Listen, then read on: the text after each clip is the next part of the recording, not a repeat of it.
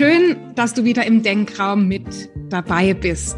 Heute spreche ich im wahrsten Sinne des Wortes mit einem bemerkenswerten Menschen.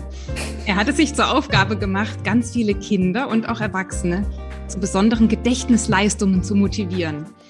Und das Ganze macht dieser Mann nicht erst seit gestern.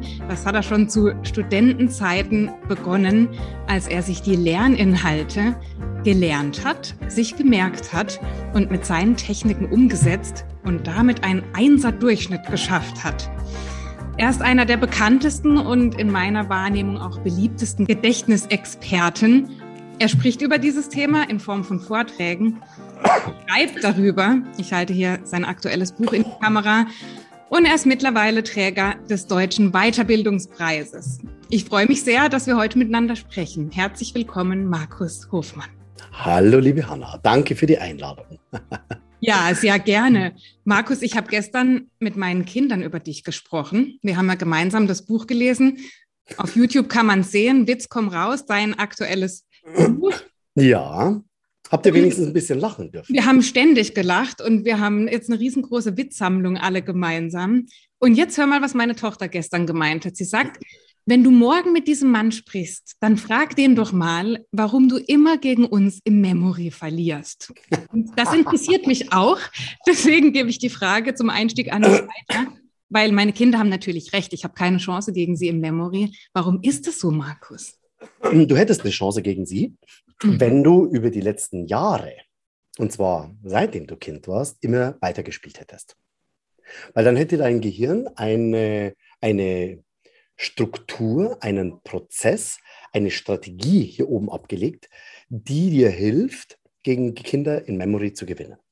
Weil Kinder nehmen ein Memory-Kartenspiel als Bild wahr. Die sagen, die Karte und die Karte passen zusammen.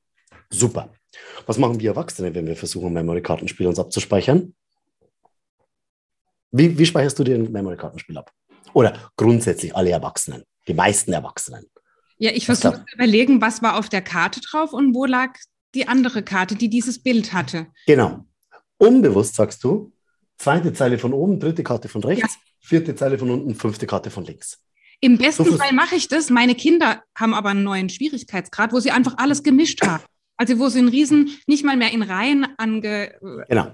Und deswegen, deswegen Kinder sind faszinierende Denkorgane. Das sind wie, wie Schwämme die Informationen wahrlich aufsaugen in ihr Gehirn. Und die nehmen nämlich ein Bild, äh, ein Memory-Kartenspiel als Bild wahr. Da kommen wir mit einem rationalen Denken nicht mehr mit.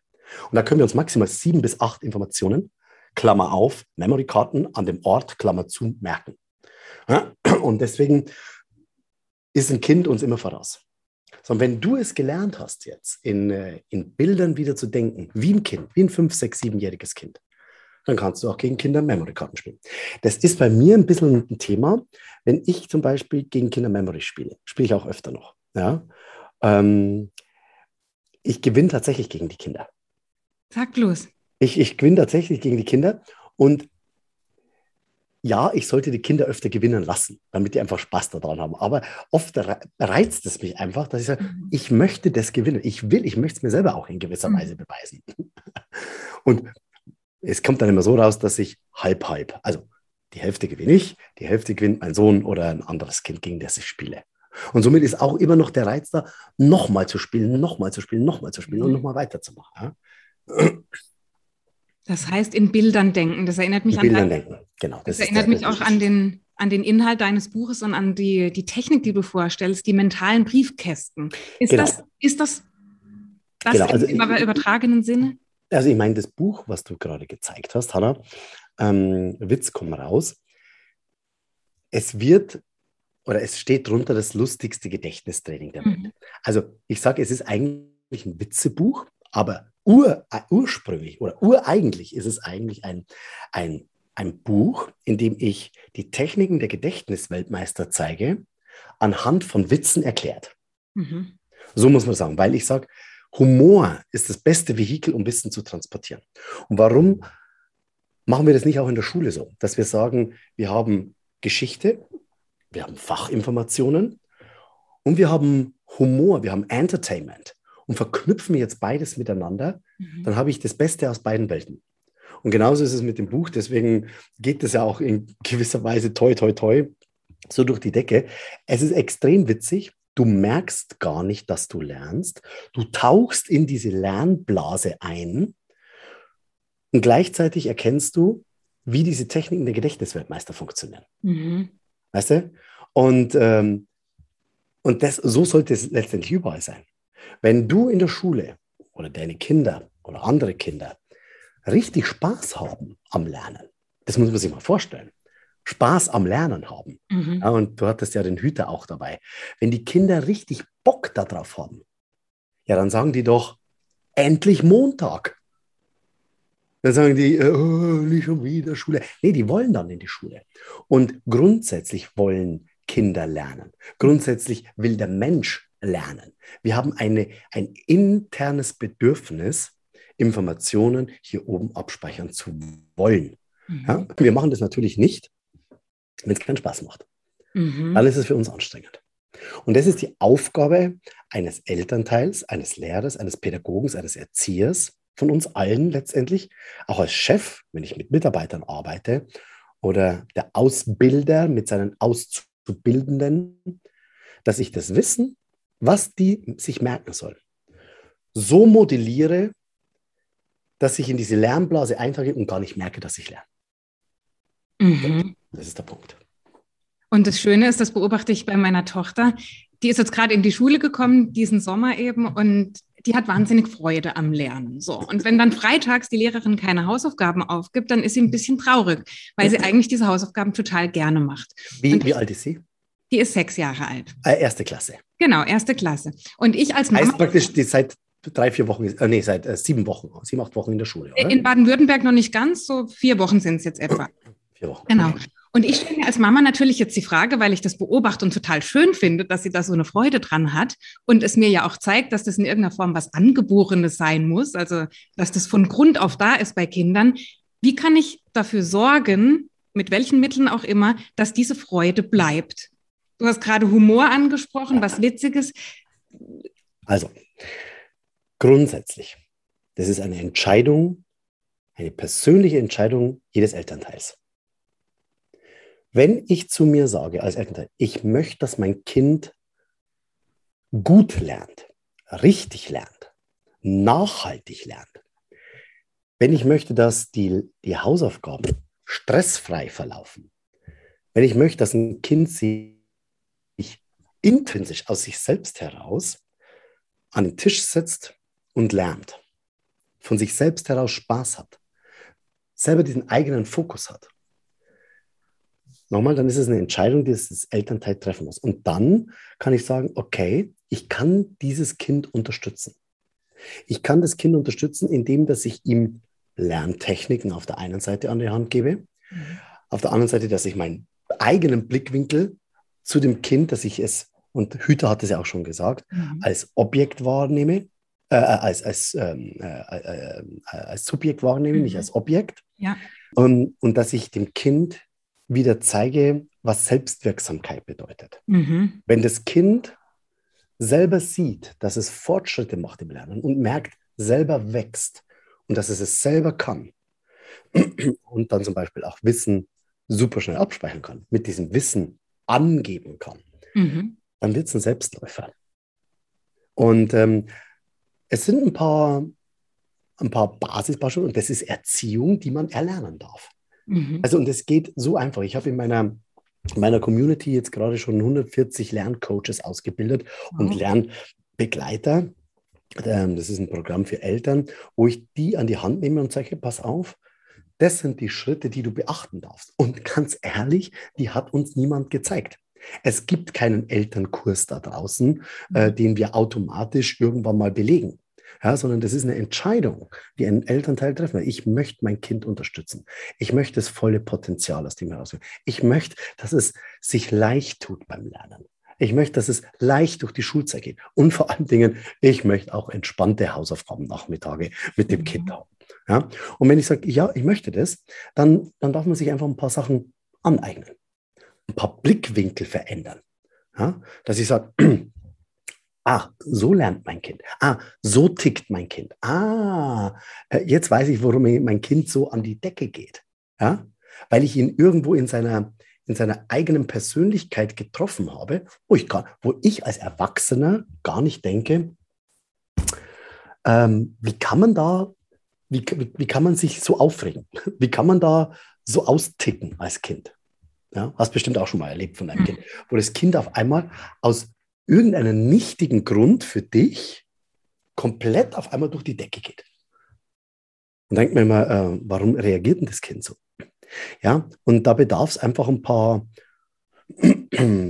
paar Infos, die man wissen darf, dass man, ah, deswegen. Und auf einmal kannst du anders reagieren gegenüber deinem Kind.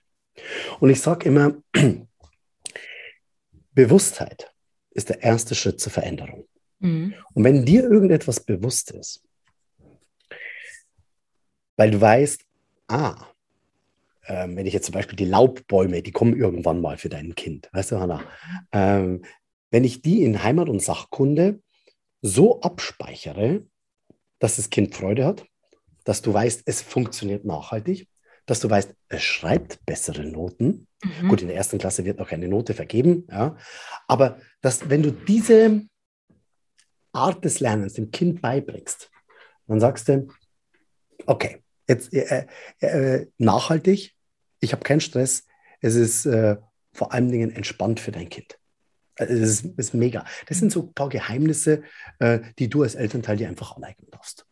Und es hat dann auch was mit den Lerntypen zu tun? Also gibt es die überhaupt oder wie? Also die Lerntypen, das ist ja immer so eine große Frage. Also man heißt, ja, ich bin so dieser auditive, ich bin so der visuelle Typ.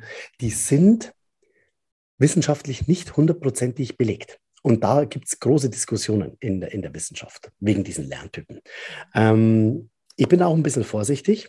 Dann sagt er, du bist jetzt der Visuelle, du bist der Auditive. Also ich sage, wir lernen ja ganzheitlich. Das ganzheitliche Lernen, das wird halt in der Schule oft nicht praktiziert. Da hast du den Lerner, also ich, ich, ich kann jetzt mal von meinen Lehrern sprechen. Da war halt ein, der Mathelehrer, der hat aus seinem Buch vorne vorgelesen. Der hat sich nicht im geringsten damit beschäftigt, wie er dieses Wissen gehirngerecht aufbereitet. Mhm. Ja, so. Und das ist halt Leben nicht. Also wenn dein Kind lernt, ähm, wie es mit den Nachbarkindern zu spielen hat, dann lernt es ja ganzheitlich. Dann lernt es Sie guckt zu, sie beobachtet. Mhm. Sie hört, wie die Kinder ihr antworten, wenn sie irgendetwas sagt. Sie spürt vielleicht mal eine Reaktion, in der das ein Kind sie fester am Arm packt. Ja? Sie sagt zum Beispiel, äh, sie riecht vielleicht zum Beispiel unbewusst an Angstschweiß durch irgendetwas. Ja? Gustatorisch ist vielleicht, also, also geschmacklich, ist die Frage, ob man da so viel lernt, dass man sagt, okay, dass man schon visuell, auditiv, kinästhetisch. Dass man diese drei Reize so anwendet und nutzt beim Lernen ganzheitlich, dass daraus ein holistisches, ganzheitliches Bild entsteht. Und ähm, deswegen sind meine Trainings, meine, äh, meine Seminare und meine Programme zu Hause, da nütze ich alle Reize. Mhm. Also ich, ähm, ich zauber Menschen Bilder in den Kopf, dass die, im wahr, dass die wahrlich unvergesslich sind. Ja, du kannst es nicht mehr nicht denken. Das ist im Prinzip, wie man an, ähm, ähm, also wenn du als, als kleines Kind auf die heiße Herdplatte langst, mhm. dann musst du das nicht zehnmal wiederholen, damit sie oben abgespeichert ist. Nicht so au, au, au, au, au. Nee, das machst du einmal au und dann machst du das nicht nochmal. Mhm. Und so sollte Lernen sein. So, wenn ich jetzt in Geschichte, Erdkunde oder Biologie irgendwie etwas von meinem Lehrer oder Mathematik erzählt bekomme, ähm, Partialbruchzerlegung gebrochen rationaler Funktionen, dann sagt mein Gehirn erstmal, what? Er sagt, ähm, was willst du jetzt damit? Also das ist 0,0 überlebensnotwendig. Ja? Und alle Informationen, die in meinem Gehirn oder in, deinen, in den Gehirnen von deinen Kindern als überlebensnotwendig dargestellt werden, die bleiben sofort im Gedächtnis. So, jetzt kannst du nicht alle Informationen überlebensnotwendig, deswegen darfst du mit den Reizen so kreativ, witzig, schmerzhaft, erotisch, abnormal, krass, äh, humorvoll agieren, Bilder, gest äh, Sachen gestalten. Und das hängt mit Kreativität zusammen, ganz klar. Und deswegen haben Kinder so unglaubliche Kreativität. Deswegen spielen deine Kinder Memory mit dir so, äh, als ob es kein Morgen gäbe. Die sind da super drin. Ja? Weil bei denen ein Kreativitätsfeuerwerk abgebrannt wird. Mhm. Und das dürfen wir uns behalten. Also die Kinder brauchen Erlebnisse anstatt einfach Informationen, die vermittelt werden. Auf den auf so vielen Sinnesebenen, wie es geht, damit ein ganzheitliches, genau. ganzheitlicher Eindruck entsteht. Genau, weil dadurch, ähm, wie gesagt, dadurch äh, entsteht die Selbstwirksamkeit. Mhm. Ich kann's. Ich bin gut genug. Ja. Ich bin toll. Ich bin wissend. Ich kann meinen anderen äh, ähm, äh, Klassenkameraden kann ich helfen. Mhm. Ich sehe es an meinem, an meinem Sohn. Ähm, der ist, äh, der kennt natürlich diese Techniken. Also mhm. wenn du Lust hast, können wir da auch die ein oder andere äh, Technik mal ganz kurz demonstrieren, damit man weiß, wie es funktioniert. Und äh, der findet es so cool, dass er das seinen anderen Klassenkameraden ebenfalls beibringt. Und die Klassenkameradin hat mich äh, vor zwei Jahren, drei Jahren mal angerufen und hat gesagt, sind Sie der Papa vom Alexander? Und habe ich gesagt, ja, warum? Was hat er angestellt? Habe ich gesagt, nee, der hat nichts angestellt. Der hat den ganzen Kindern in der Klasse innerhalb von 15 Minuten beigebracht, wie man sich die Laub- und Nadelbäume des Baldes, Waldes mit den richtigen Blattarten äh, und Tannenzapfen, wie man sich das abspeichert. Da brauche ich einen ganzen Tag dazu. Erzähl mal, wie hat er das gemacht? Ja, da ist die Frage natürlich, ähm, die ich dir stellen möchte und alle, die jetzt zuhören oder zuschauen. Warum findest du deine Post zu Hause? Weil ich weiß, wo sie liegt, im Briefkasten. Genau, weil du weißt, wo der Briefkasten ist. Mhm. So, jetzt angenommen, du hättest einen kreativen Postboten zu Hause, der eines Tages die Briefe in die Mikrowelle, dann ins Baumhaus, dann auf die Toilette legen würde, dann wäre das so wie Ostereier suchen, aber irgendwann sagst du zu dem Knaben, Junge, leg die Post bitte da ab, wo ich sie auch immer wieder finde. Und genauso verhält es sich in unserem Kopf, wenn wir uns eine Information im Kopf uns merken möchten. Wir brauchen einen mentalen Briefkasten. Du brauchst einen Ort in deinem Kopf, wo du eine Schlüsselinformation ablegst, wo du, wenn du dann wieder auf diese Information zugreifen möchtest, Klammer auf, bei einer Prüfung, bei einer freien Rede, bei einem Kundengespräch, also weil die Techniken, die sind überall gleich. Also ob du das jetzt mit Kindern machst oder Erwachsene, das ist total wurscht. Mhm. Also ich habe ähm, so hunderte, tausende von Firmen mittlerweile schon äh, belegt, äh, äh besucht, äh, denen, äh, wo ich die Mitarbeiter äh, fit gemacht habe. Change Management, also, also neue Gedanken im Kopf reinlegen, äh, äh, frei reden, Präsentationen frei halten, Argumente für das Kundengespräch. Also äh, es, es gibt ja nichts, was du dir nicht merken kannst, weißt du? Und wenn du diese Informationen dort ablegst, damit du weißt, ah, dort habe ich es abgelegt, mhm. dann kannst du später genau an diesen Ort hingehen, den Briefkasten aufmachen und die Information genau dort wieder abholen. Und das hat dein Sohn gemacht mit den Blättern und Bäumen. Genau. Und das mache ich jetzt mal ganz kurz mit dir. Mhm. Also, ähm, was müssen wir jetzt einrichten? Was brauchen wir jetzt als allererstes? Wir brauchen Orte, wo wir die Informationen. Genau, wir brauchen einen Mentor. Und deswegen lade ich dich jetzt einfach ein, mit mir mal mitzumachen. Mhm. Alle, die jetzt zugucken zu Hause, ebenfalls, dass sie ebenfalls mitmachen. Mhm. Weil wenn du jetzt nur zuguckst und ich sagst, jetzt lass mich mal berieseln, berieseln von den beiden, mhm. dann wird es nicht funktionieren. Also ich muss, wenn ich zum Beispiel als Lehrer bin, Elternteil oder Chef oder Ausbilder, die Menschen so motivieren, dass die es interaktiv, dreidimensional assoziiert, wie man im NLP sagt, mhm. assoziiert erlebt. Okay? So, und deswegen lade ich dich jetzt ein, mal kurz mitzumachen, um ja. mit mir aufzustehen. Okay? Ich werde jetzt deinen Körper einteilen, Hanna, in zehn markante Briefkästen. Und ich bitte dich, jedes Körperteil, was ich jetzt gleich nennen werde, dass du dies berühren wirst. Okay? Also, Briefkasten Nummer eins, das werden deine Zehen sein. Versuch die mal zu berühren, wenn du runterkommst. Eins sind die Zehen. Okay? Gut, ich kann es auch so machen. Ja, dann ist es, dann ist es leichter. Zwei, das sind die Knie. Drei sind die Oberschenkel. Vier ist das Gesäß. Fünf ist die Taille. Sechs ist die Brust. Sieben sind die Schultern. Acht ist der Hals. Neun ist das Gesicht. Und zehn sind die Haare. So, jetzt wiederholst du selbstständig von zehn auf die Eins und sprichst, und alle, die jetzt zuhören, ihr dürft alle laut mitsprechen, damit die Akustiklerner, also diejenigen, die über das Gehör gut lernen, auch noch einen zusätzlichen Reiz, einen zusätzlichen Vorteil haben. Also zehn, das waren die Haare. Neun, das Gesicht. Acht war der. Äh, das, äh, der Hals. Sieben waren die. Schultern. Sechs ist die. Brust. Brust. Fünf ist die. Äh, Hüfte. Genau. Vier ist. Der Po. Ja. Po, Hintern, Arsch, da kannst du sagen, was du willst. Ja. Du brauchst ein Gefühl in den Händen. Mhm. Ja. Drei ist. Die Oberschenkel. Zwei sind die. Knie. Und eins sind die. Die Zehen.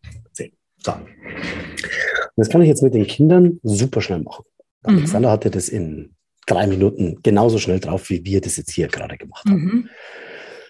Dann kam er zu mir und hat gesagt, Papa, ich muss bis morgen, hatte das natürlich schon eine ganze Woche auf, ich muss bis morgen die Laub- und die Nadelbäume muss ich mir merken. Mhm. Kannst du mir da helfen? Du kannst auch Gedächtnistraining, hat er gesagt. Sage ich zu ihm, ähm, Alexander, du kannst, kannst, du kannst du doch selber. Ähm, was musst du dir denn als allererstes merken? Dann sagt er, naja, das ist die Linde. Also zuerst die Laubbäume. Habe ich gesagt, okay, wie würdest du das machen? Und dann sagt er zu mir, naja, ich habe die Körperliste. Dann sage ich, ja, genau. Und wie verknüpfst du jetzt die Linde mit deinem ersten Briefkasten? Habe ich ihm gefragt. Und dann ist er hergegangen und hat gesagt, na gut, und das sind jetzt die Bilder, die vom Alexander kommen, Mhm. nicht von mir. Ja. Okay, also das sind Bilder vom Alexander. Der war damals sieben, acht. Und das ist auch wichtig, dass es seine Bilder sind, oder? Damit. sind, also am Anfang darf man die Kinder unterstützen. Bloß Okay. das machst du ein, ein, zwei Mal und dann wissen die, wie es funktioniert. Ja. Bei den Älteren, da darf man noch ein bisschen mehr erklären, ja, weil die sagen, oh, ich habe keine Kreativität mehr. Da, in diese Kreativität darfst du wieder rein. Ja. Linde. Dann hat er gesagt, okay, was war Briefkasten Nummer eins der Linde? Die Zehen. Die 10. Ge- äh, das, der, der, das Körperkasten jetzt Ja. an die 10. So, dann hat er gesagt, naja, er hat jetzt seine 10 genommen und hat die so abgeschnitten mit einer, mit einer, mit einer Schere und hat die so abgeknipst. Und aus den 10, aus den 15, da ist auf einmal Limo rausgekommen. Und das hat er so in die Gegend rumgespielt, da ist Limo rausgekommen. Und von Limo kam er auf die Linde, weil es ähnlich klingt. Okay, ja. Ich habe gesagt, okay, was ist denn der nächste? Äh, was ist denn der nächste äh, äh, Ding? Dann sagt er, naja, er nimmt jetzt sein Knie. Aha. Ja, er nimmt jetzt sein Knie. Oh, schau mal her, da kommt gerade mein. Da, die Lotti kommt. Da, Lotti. Hey, hey, hey. Lotti, Lotti, Lotti, Lotti, Lotti. Das ist unser Nachbarshund, weißt du? Der, der ist immer bei uns da. Grüß dich, Lotti. so, also, dann hat er sein Knie genommen und Mhm. hat gesagt: Ach ja, mein Knie, das sieht ja aus wie so ein A, oder? Mhm. Kannst du das dir vorstellen? Ja. Das sieht aus wie so ein A und das ist da vorne ein Horn. Das ist nämlich der A-Horn. Horn. Mhm. Auf seinen Oberschenkel hat er ein Buch draufgelegt. Und vom Buch kam er auf die Buch. Buche. Mhm. Okay, genau. Hinten aus seinem Popo Mhm. hat er Bier rausgezapft. Da ist praktisch wie so ein Bierhahn, war da hinten, dann hat er aufgedreht und da ist Bier rausgeflossen für die Bierke. Okay. Genau. Mhm. Und in seinem Bauchnabel, das ist praktisch die Teile gewesen, hat er nicht nur das hier genommen, sondern hat den ganzen Bauchnabel, also den ganzen Bauchbereich mitgenommen. Da hat ein Eichhörnchen drin gewohnt, hier drin. Mhm. Eine Eichhörnchen, praktisch, das da drin gewohnt hat, für die Eiche.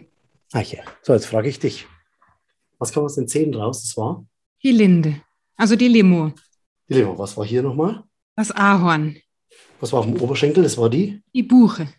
Was war da hinten nochmal? Ähm, die, ähm, die Birke. Die Birke, genau. Du musst an das Bier denken, ja. Es hat, Ja, ja, nee, nee, Moment. Das ist jetzt ein ganz wichtiger Punkt. mhm. Bei dir kam jetzt gerade ein bisschen Stress auf. Mhm. Nicht viel, weil du nicht gleich drauf gekommen bist. Ja. Sondern was machen oft Eltern in dieser Situation? Eingreifen oder helfen oder. Genau, eingreifen, helfen. Ja, das war die Birke, muss doch wissen. Was passiert beim Kind? Ja, das enttäuscht, dass es nicht gewusst hat. Genau. Und ich weiß ja, dass du es weißt. Mhm. So, jetzt bin ich doch, wäre ich doch bescheuert, wenn ich dir sage, äh, Hanna, das war äh, die Birke. Ja, äh, ja. Ein bisschen schneller. Ja? So, jetzt wird die Selbstwirksamkeit komplett gecuttet. Mhm. Deswegen, wenn du jetzt nicht draufkommst, und ich gebe dir vier Sekunden, du hast bloß vier, fünf Sekunden hast du gebraucht. Mhm. So what? Ja, ich habe versucht, das Bild, das Bild aufzurufen. Genau. Leicht das Bild. Genau, also dann sagt jemand, naja, dann muss ich ja zusätzlich noch ein Bild mir abspeichern. Mhm. Ja, das ist richtig. Aber unser Gehirn kann damit tausendmal mehr und schneller die Information abgreifen, als wenn ich, ähm, als wenn ich gleich auf Birke kommen würde. Also du mhm. hast ja diesen Prozess, du siehst den Popo und jetzt, was im, im, im Gehirn da passiert ist, du fragst dich, was war denn da nochmal? Was habe ich denn mit dem Popo gemacht? So, so könnte ich dich, hätte, oder hätte ich dich, wenn du jetzt nach 20 Sekunden nicht draufgekommen wärst, was du ja nicht bist, du bist ja draufgekommen, hätte ich dich fragen können, hätte ich dich fragen können, was haben wir denn mit dem Popo gemacht? Dann sagst du erstmal vielleicht, keine Ahnung, weiß ich nicht mehr. Also doch, du weißt es. Habe ich da drüber gestreichelt? Dann sagst du, nee. Habe ich da irgendwas reingesteckt? Dann sag ich, ah ja, das war irgendwie vielleicht so ein Zapfhahn, oder? Ah ja, warte mal. Das war so ein Bierzapfhahn. Bierzapfhahn, da ist Bier rausgekommen. Das war die Birke. Also, du kommst dann wieder drauf, vor allem wenn es dein eigenes Bild ist. Ich habe es dir jetzt vorgegeben. Mhm. Ja? Mhm. So. Und was war vorne noch im Bauch drin? Das war? Das Eichhörnchen. Die Eiche. Genau. genau. Was war noch mal im Knie? Das Ahorn. Was war da hinten? Das war? Die Birke. Siehst du, jetzt kommst du sofort drauf. Musst du gar nicht mehr überlegen. Ja. Was war auf dem, auf dem Oberschenkel? Die Birke. Was war auf den Zehen unten? Die Linde. Genau.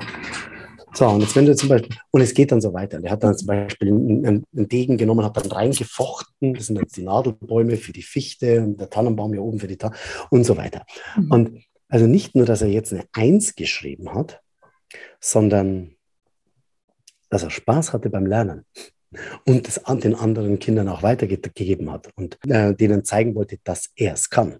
Mhm. Das ist Selbstwirksamkeit in Vollendung letztendlich. Wenn ich dich richtig verstehe, und da komme ich jetzt auf was zurück, was du zu Beginn in einem Nebensatz gesagt hast, der Erfolg beim Lernen, der führt dann dazu, dass ich auch Freude habe. Das heißt, Erfolg und Freude sind gekoppelt. Du hattest zu Beginn gesagt, ähm, eigentlich sollte ich die Kinder häufiger mal gewinnen lassen, damit die diese Freude und diesen Spaß daran haben. Ist das, ist das sinnvoll? Das habe ich mich schon ganz oft gefragt. Soll ich mein Kind jetzt in dem Spiel gewinnen lassen, dass es den Eindruck hat, es hat es selbst geschafft? Ist es nicht ein verfälschtes Bild, das wir dem Kind geben? Ähm, äh, das kommt drauf an. Das kommt drauf an. Also ähm, da sage ich oft immer, ist, ähm, wenn es Not tut, gebe ich dem gern, sage ich dem gern, äh, weil stell dir mal vor, mach mal das Extreme, du gewinnst die ganze Zeit. Mhm. Geh mal bei dir selber. Wenn du ein Spiel spielst, wo jemand immer gewinnt und du nie, hast du Bock, dann dieses Spiel zu spielen?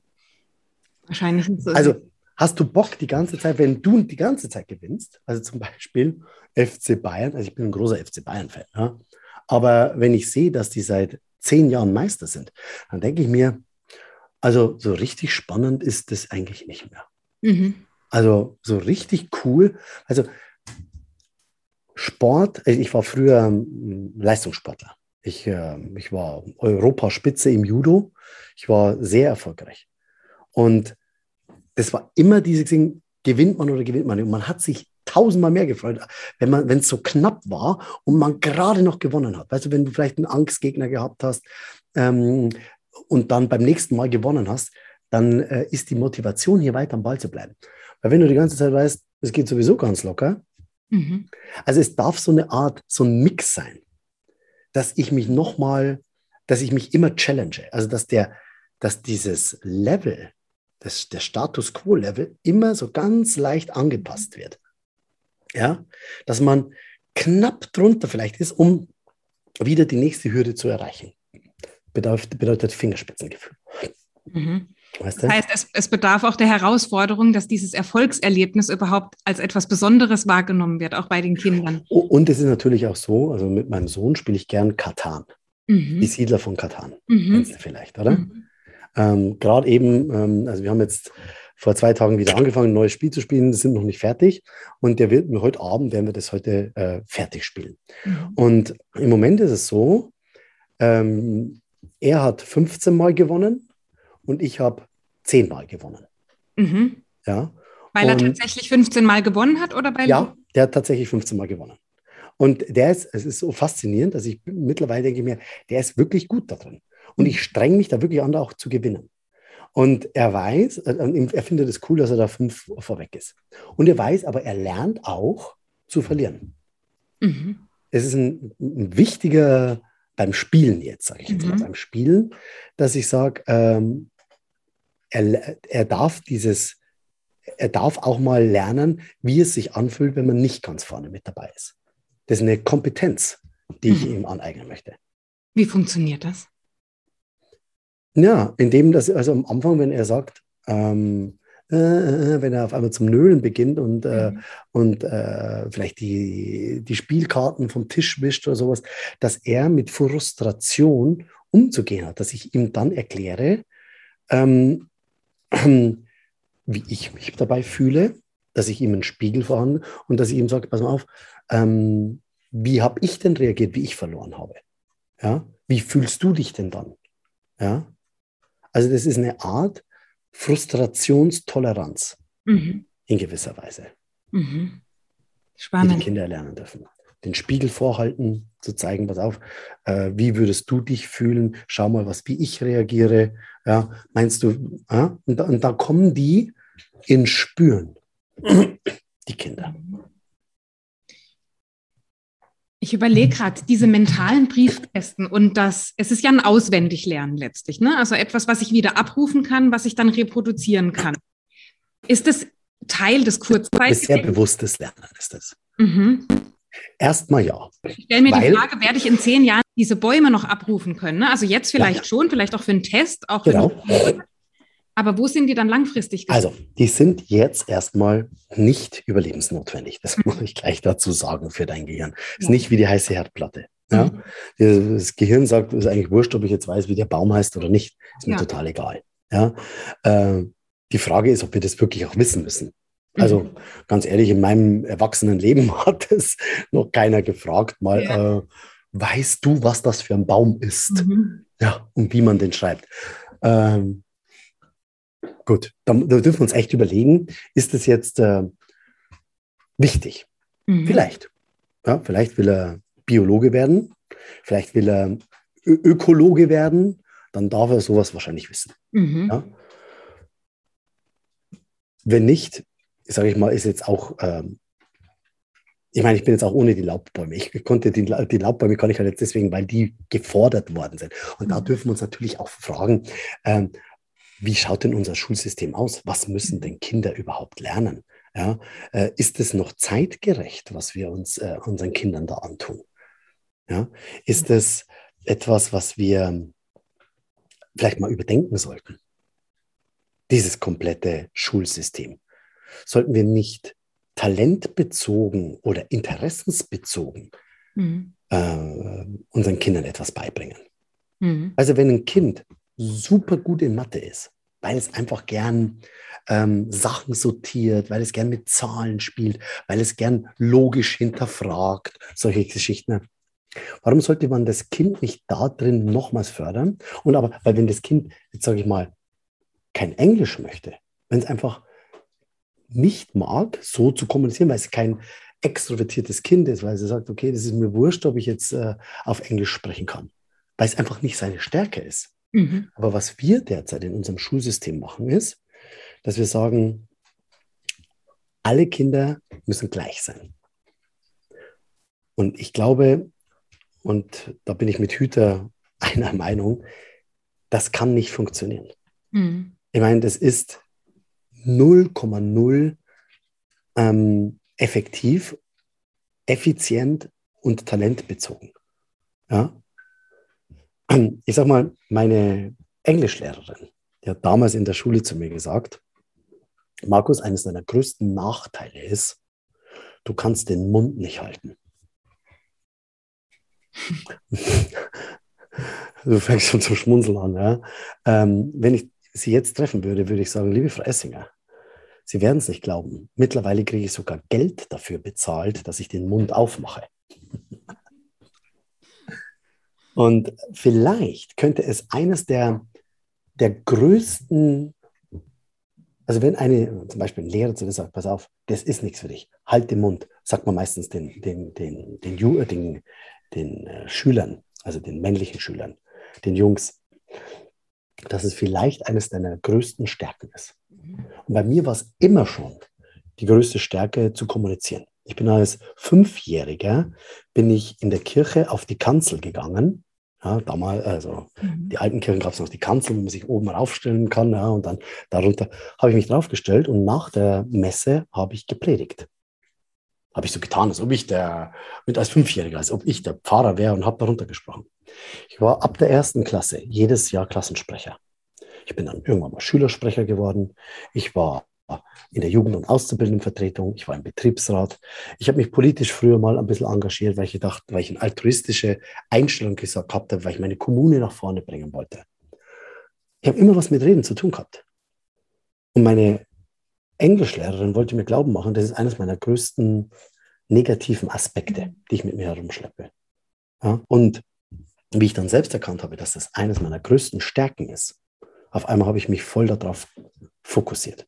Ich habe Ausbildungen gemacht, ich bin in Rhetorikstrainings gegangen, ich, habe, äh, äh, ich, ich, bin Speaker geworden, ich, ich habe ähm, ich, ich hab mein, mein ganzes Leben darum gebaut. Mhm. Ja. Und genauso kenne ich äh, einen guten Freund von mir, der war immer schon super in Mathe. Es war ein Genie. Wirklich, es war ein Genie. Aber der war der Vollpfosten in Englisch. Und der wäre beinahe durch Englisch durchgefallen. Der hatte immer eine 4, 5, der war immer schlechter drin. So, was hat er jetzt gemacht? Der hat sich fokussiert auf, das, auf die Mathematik.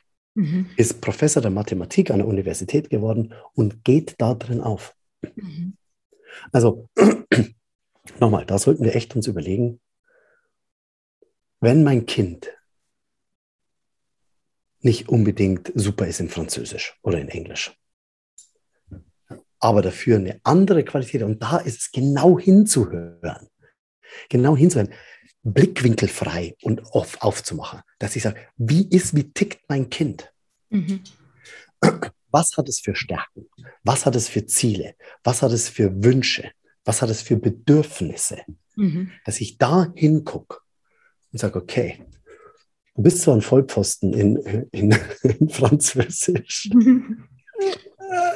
aber du bist trotzdem ein cooles Kind. Und du bist richtig gut in Kunst. Es ist genial, was du da für Bilder machst. Mhm. Du bist richtig gut in Mathematik. Du liebst es, mit Zahlen umzugehen. Also da fokussieren wir uns jetzt drauf. Ich melde dich mal zu einem Mathematikwettbewerb an. Schauen wir mal, wie weit wir da kommen. Ich unterstütze dich da. Ich bin da bei dir. Und wenn du eine 4 oder eine 5 in Französisch schreibst, so what? Ja. Klammer auf, ich muss dazu noch was sagen. Wir haben natürlich ein paar grundlegende Fächer, an denen wir, äh, die, die wichtig sind. Mhm. Und da gehört meines Erachtens natürlich auch Englisch dazu. Ja. Ja, da gehört Deutsch dazu und da gehört eine Grundausbildung in Mathematik dazu. Mhm. Und jetzt ist es das sind für mich wirklich grundlegende Dinge, dass ich wirklich mich ausdrücken kann, dass ich Briefe schreiben kann, dass ich kommunizieren kann, dass ich mit der Welt kommunizieren kann, deswegen Englisch. Ja? Ob ich jetzt Englisch hundertprozentig erstmal schreiben muss, kann. Zweite Sache. Ja, aber dass ich kommunizieren kann, dass ich zumindest weiß, wie kann ich einen Dreisatz ausrechnen. Mhm. Ja, dass ich ein grundlegendes Mathematik. Und wenn ich sehe, Mathematik triggert mich an dann kann ich meine Energie auf Mathe legen wieder. Mhm. Mich äh, triggert Englisch an. Ja, dann mache ich in, äh, drei Monate in, in England. Ja, dann bleibe ich dort. Ich seh, und jetzt kommen diese anderen Fächer und das ist eigentlich meine Herangehensweise an das Schulsystem, dass die anderen Fächer so Satelliten sind und ich jetzt gucken darf, was interessiert mich denn noch? Interessiert mich Biologie? Interessiert mich Sexualkunde? Interessiert mich Biologie äh, von, äh, von der Zellteilung oder Chemie, was körperlich da abgeht? Oder Physik, dass ich sehe, äh, ähm, wie, wie, wie funktioniert das mit den Planeten oder mit Geschichte? Was ist denn damals im, im Römischen Reich passiert und wie ist denn daraus das äh, Dritte Reich entstanden zum Beispiel? Ja, also, dass ich, so, und wenn ich jetzt gucke, als Lehrkraft oder auch als Eltern, wow, da ist er interessiert drin, da ist er interessiert und da schreibt er automatisch gute Noten. Mhm. Dann fokussiere ich mich drauf. Schön. Vor allem der Blick, dass in allen Auffälligkeiten und in dem, was Kindern so nachgesprochen wird, was sie eben nicht gut können oder wo sie auffällig negativ sind, dass genau in diesen Dingen oftmals eine große Stärke und ein großes Potenzial steht. Also äh, definitiv, das ist genau der richtige Blickwinkel, den jeder einnehmen darf. Mhm. Jedes Elternteil.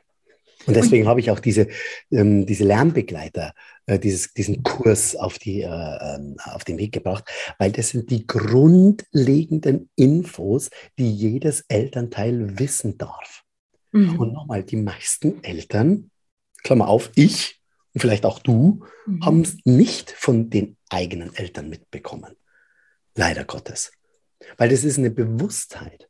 Nochmal, Bewusstheit ist der erste Schritt zur Veränderung. Wenn mhm. mir bewusst ist, ich kann was ändern, dann darf ich selber entscheiden, dass ich es tue. Die Entscheidung, Bewusstheit, die Entscheidung. Dann darf ich lernen. Ja.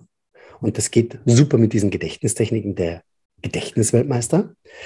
Dann darf ich neu denken, also neu lernen, neu denken, neu handeln. Das ist der Dreiklang, der danach kommt. Nach der Bewusstheit und nach der Entscheidung. Mhm. Neu lernen. Ich muss erstmal was Neues lernen, das, was in meiner Birne drin ist.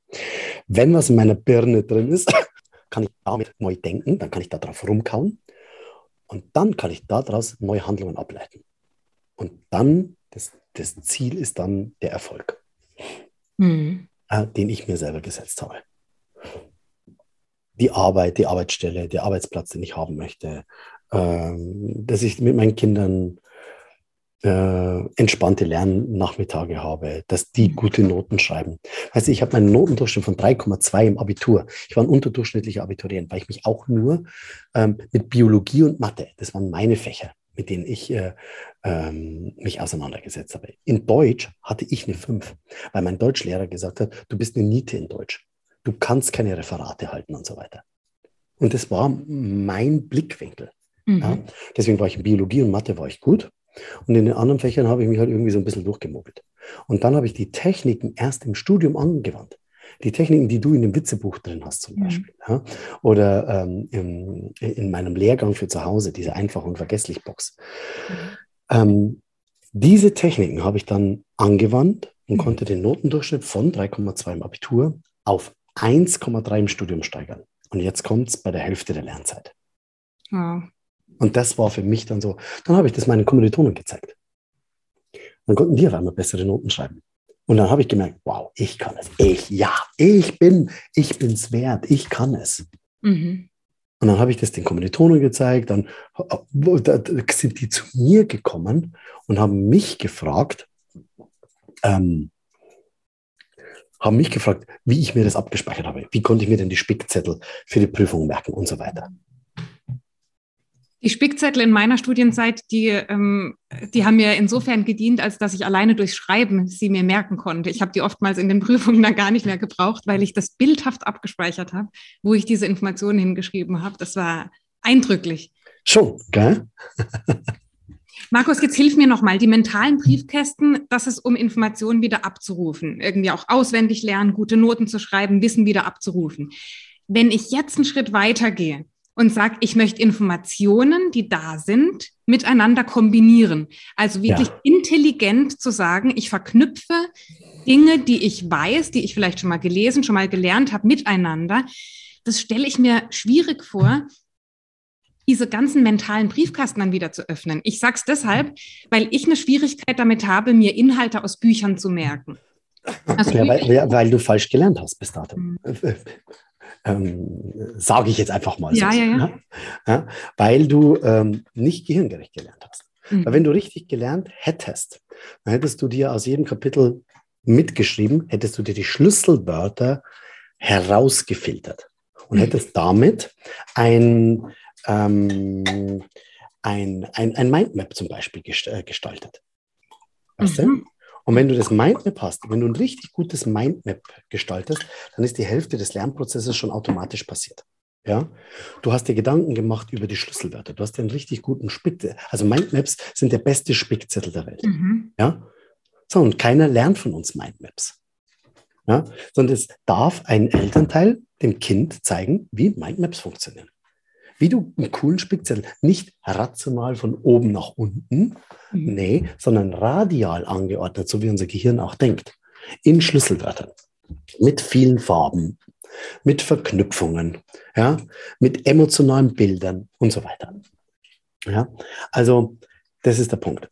Wenn du das schaffst, diesen Spickzettel so aufzuschreiben und gleichzeitig die richtigen Repetitionsrhythmen noch an den Tag zu legen, dann hast du ein Grundraster an Wissen in deinem Kopf. Und ich sage mal, das ist auch mein Plädoyer an die, die Schulen, dass die Schulen erstmal nicht in die Tiefe gehen sollen, mhm. sondern erstmal in die Breite. Erstmal in die Breite. Mhm. Und dass dieses breite Wissen im Kopf verankert wird, dass du eine selektive Wahrnehmung hast. Das ist das Gleiche, wenn du dich heute entscheidest, ein, entscheidest, ein Wohnmobil zu kaufen. Ich garantiere dir, ab morgen sind die ganzen Straßen voller Wohnmobile. Mhm. Kennst du diesen Effekt? Ja, ja, klar. So, jetzt gehst du mit einer ganz anderen selektiven Wahrnehmung gehst du durch die Welt. So, wenn wir es schaffen, ähm, dieses Wissen als breites Wissen im Kopf der Kinder oder in unseren Köpfen zu verankern, mhm. dann ist die selektive Wahrnehmung riesig. Also ähm, die Kinder lernen heute etwas, damit sie es morgen in der Schule können, damit sie es übermorgen wieder vergessen haben. Das ist das, was du mir äh, berichtet hast. Ja, ja. Weißt du, was ich meine? Ja. Mhm. Ähm, oder kannst du mir noch was sagen? Geschichte fünfte, äh, siebte Klasse, Erdkunde neunte Klasse, Biologie zehnte Klasse. Das geht doch bei den meisten Schülern da rein, da leck mich und da wieder raus. Bei den Dingen, die mich nicht interessiert haben, tatsächlich. Genau. Die, die mich interessiert haben, wo ich auch diese Sprachbegabung, die ich so. habe, an die Sprachkurse, das ist alles noch da. Also vieles, nicht alles. Ja. Aber Genauso ist es nämlich. Und da frage ich mich, welchen Lehrer hattest du da? Wie hat der Lehrer dir das so schmackhaft gemacht, dass es Spaß gemacht hat? Auch. Das ist auch ein wichtiger Aspekt. Der Lehrer an sich, wie er dieses Wissen verpackt. Ja, ich weiß noch, wir haben Aufführungen gemacht. Also im Spanischunterricht haben wir die Bücher, die wir gelesen haben, die Lektüren. Spanisch, es ist besser Español. Ni Ibiza, Barcelona, in Zaragoza. Ja, wir haben Aufführungen gemacht und Rollen verteilt und Kostüme angezogen. Und ja, jetzt wo du sagst, das war eine andere Unterrichtsgestaltung als als andere Fächer. Überall das Gleiche. Ja. Markus, erzähl uns zum Abschluss noch was über deine Ausbildung, die du anbietest. Für wen ist die gedacht? Wen, mit wem arbeitest du zusammen und was sind ähm, die konkreten Inhalte? Ich suche Eltern, die sagen, da geht noch was. Mhm. Ich möchte mit meinem Kind entspannte Hausaufgaben nachmittagen. Ich möchte dieses Wissen haben, dass es für mein Kind leichter ist durch die komplette Schulzeit, dass mein Kind nach der Schulzeit in neun, zehn, zwölf, 13 Jahren immer noch interessiert ist, etwas Neues zu erlernen. Dass ein Kind Lernen als Erlebnis sieht.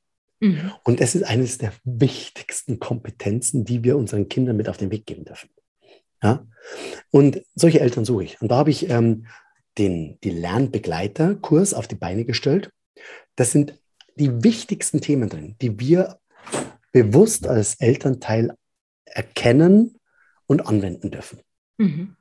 Ja, ist der Lernbegleiter. Da drauf gesattelt, wenn einer sagt, hey du, das funktioniert so cool, äh, gibt es noch den Lerncoach. Der Lerncoach ist dann für all diejenigen gedacht, die das wirklich auch an andere Kinder weiterbringen möchten, mhm. die im Prinzip das, was ich mache, ähm, ähm, in Schulen, in, ähm, äh, in, in, Erziehungseinrichtungen mit Nachbarkindern oder sonst irgendwas mhm. äh, machen möchten ne? und da Geld verdienen möchten. Also da verrate ich all meine Geheimnisse, was ich die letzten 20 Jahre zum Thema Gedächtnistraining, gehirngerechtes Denken gesammelt habe. Und da nehme ich jeden an die Hand, ähm, der im Prinzip das machen möchte, was ich mache. Ja, also es gibt ja auch Lehrer dabei, Markus? Äh, viele. Wir haben über 50 Prozent Lehrer habe ich dabei.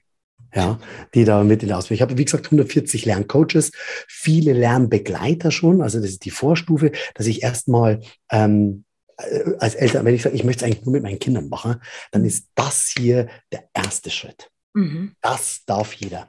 Ich meine, ich kann gerne dir die, den Link mal geben. Das ist memotion.de, das kannst du da unten mal einblenden, wenn das du mache ich mit für rein. diejenigen, ja, äh, wenn die Leute sich da äh, mal informieren möchten. Und das ja. ist, das ist weltverändernd. Und ähm, ich habe mich vor kurzem mit einer, mit einer Mama habe ich mich auch unterhalten. Ne? Mhm. Und die hat mich gefragt, warum funktioniert das? Kannst du das mir kurz in einem Satz erklären? Und ich habe gesagt, oh Gott, in einem Satz. Und dann ist mir tatsächlich ein Satz eingefallen, der das, glaube ich, auf den Punkt bringt. Und zwar, die Welt ändert sich, weil du dich änderst. Oder dein Kind ändert sich, weil du dich änderst. Mhm. Es hängt nicht mit deinen Kindern zusammen. Es hängt mit dir selber zusammen. Welchen Fokus, welche Kompetenzen gibst du deinen Kindern weiter? Welchen Blickwinkel hast du auf deine Kinder? Wie gehst du mit deinen Kindern um? Wie kommunizierst du mit deinen mhm. Kindern? Das ist, das ist der Schlüssel. Kinder sind von Geburt an, die sind super. Mhm. Wir müssen Kinder nicht erziehen, dass sie gut werden. Wir müssen aufpassen, dass sie gut bleiben. Das perfekte Schlusswort, lieber Markus. Ich kann nur alle, die zuhören, alle, die zusehen, dazu aufrufen, sich diese Ausbildung anzuschauen. Es gibt viel auf dem Markt. Es gibt ähm, eine riesengroße Anzahl an Ausbildungen, Weiterbildungen, Workshops. Das, was der Markus anbietet, das ist wirklich notwendig. Das ist etwas, das Zukunft hat. Das ist etwas, das wir alle brauchen, das unsere Kinder brauchen.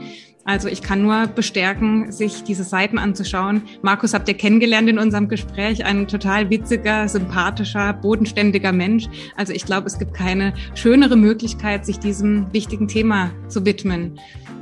Genau, und ich suche Menschen tatsächlich, die mit mir gemeinsam oder mit uns gemeinsam, Hanna, eine Delle ins Bildungsuniversum schlagen. Großartig. Vielen Dank für unser Gespräch, Markus. danke, Hanna. Danke dir von Herzen.